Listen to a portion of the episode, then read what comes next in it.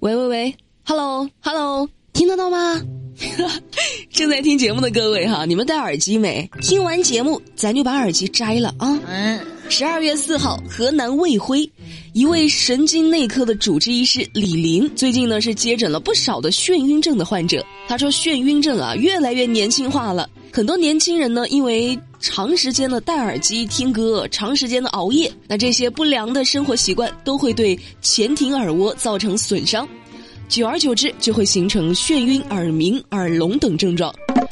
其实有时候啊，我自己也能感觉到，就是长时间戴耳机听音乐的话，是会有那么点儿想吐的感觉啊。但是，你知道吗？一个人走路、坐车的时候，戴耳机，那是为了掩饰自己的寂寞和尴尬呀，就显得自己不那么孤独。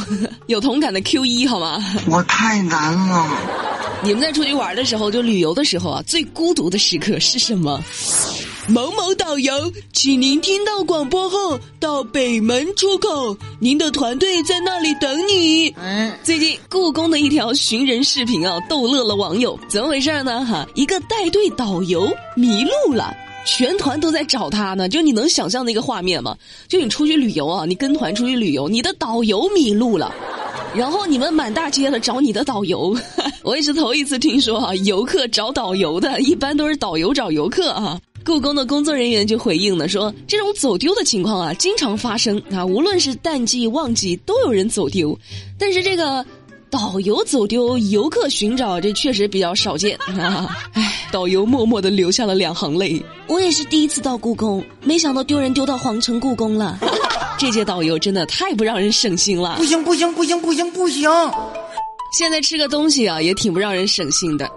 最近，深圳的黄女士在火锅店吃饭的时候呢，就发现豆腐里竟然有八到十只苍蝇和蛆，恶心！随后，她找到店家，工作人员就说呢，说黄女士啊，为此呢打算索赔十万元。这商家呢就质疑她碰瓷儿。最后，经过监控证实，黄女士并没有做手脚。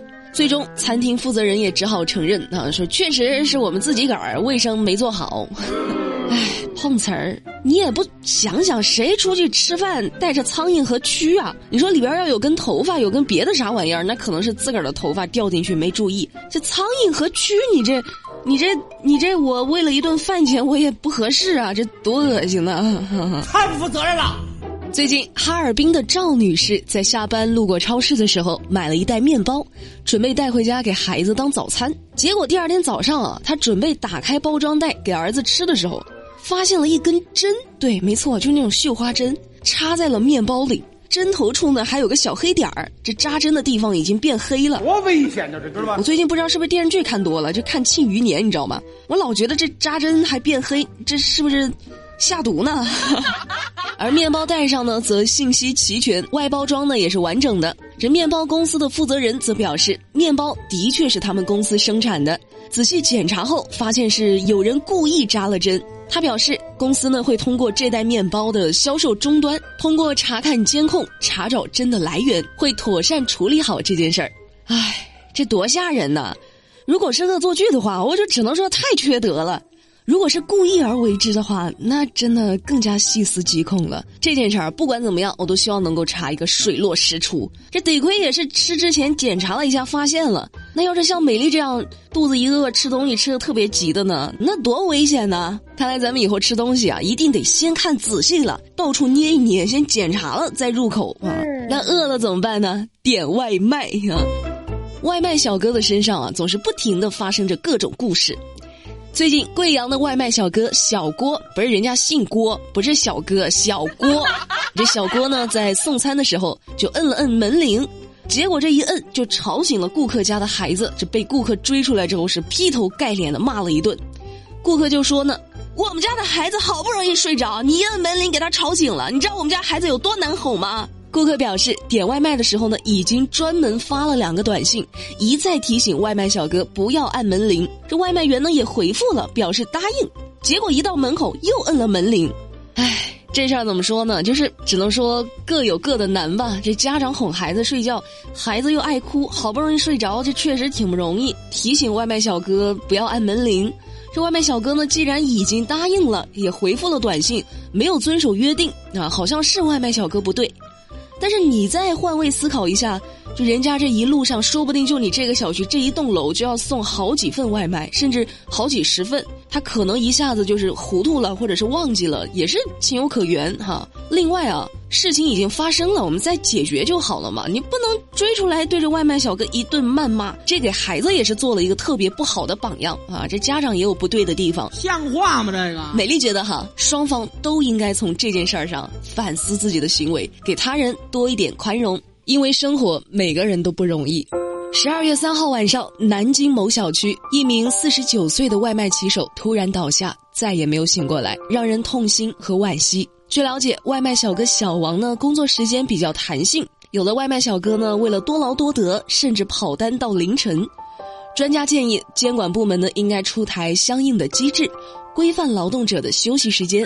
生活已经很不容易了，一定要对自己更好一点。加油！说个特别暖心的事儿哈，最近一段丈夫给怀孕的妻子充当椅子的视频，在网络上引发了热议。视频中，等待检查的孕妇由于长时间站立，导致双腿发麻，一旁的长椅上呢没有空座，那怎么办呢？这孕妇的丈夫啊，就自己蹲在了地上，充当起了妻子的椅子，还不时的给妻子递水喝。我觉得这件事儿让人感动的点啊，有两点。第一，当然就是大家看到的啊，就是疼自己老婆嘛。但是美丽看到的另外一点让我特别感动的是什么呢？就是她没有因为自己是孕妇就强迫别人让座。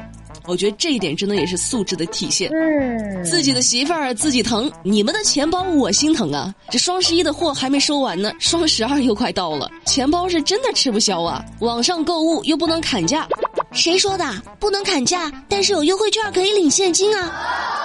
美丽最近又发现了一个省钱的公众号啊，叫 A P I 五九零，注意是 A A B C D 的 A A P I 五九零。每次把想买东西的链接发给这个公众号之后呢，就能够找到隐藏的优惠券，每个月还能领现金红包。关注之后回复新闻，美丽说双十二就可以继续奋斗啦。好，我们常常幻想啊，说如果有一天我们有钱了，特别特别有钱的那种，你会怎么花啊？如果如果这个特别有钱是一个亿呢？嗯最近，复旦大学一九七三级的化学系同班校友何佩欣、陈晓明夫妇，向母校捐赠了一亿元，用来资助家庭经济困难的学生和学校教育事业的发展。是不是很感动？更感动的是啊，这都不是他们首次捐助了，他们还曾经在二零一二年捐赠过一百万美元，用于支持复旦书院的建设。这两位老人呢，在回母校的时候坐的是地铁，捐赠结束后也是坐的经济舱回的家，对自己勤俭节约，却有着人间大爱。点赞啊，降龙十八赞，满满的正能量，好人一生平安。节目的最后啊，说个好玩的事儿，结婚当天被抢婚。是不是只有在电视里见到过？我跟你说，现实生活中也有呢。最近，四川泸州江阳区大山坪路南段，几辆婚车在道路上是肆意逆行、别车，并且还停在道路中间上演抢婚闹剧。啥情况啊？人家大好日子 干嘛呢？干嘛呢？干嘛呢？原来这是一幕精心策划的婚礼小节目，为的就是让新人记住这段别致的婚礼。不过，交警部门通过监控也发现了这起别致的闹剧，于是对在场的司机进行了相应的惩罚。哎，挺好的，挺好的，挺好的，挺好的一次抢婚大战呢。还有新闻免费宣传，意义真的很非凡哟，值得纪念的日子啊！美丽在这儿也是祝你们新婚快乐，但是更重要的是啊，要注意安全哦。好啦，今天的节目美丽就跟你们聊到这儿啦。周末不更新，我周末要出去玩喽。了解更多资讯，参与话题互动，想跟美丽聊天儿，新浪微博搜索关注马栏山广播站就能够找到我啦。拜拜。I love you.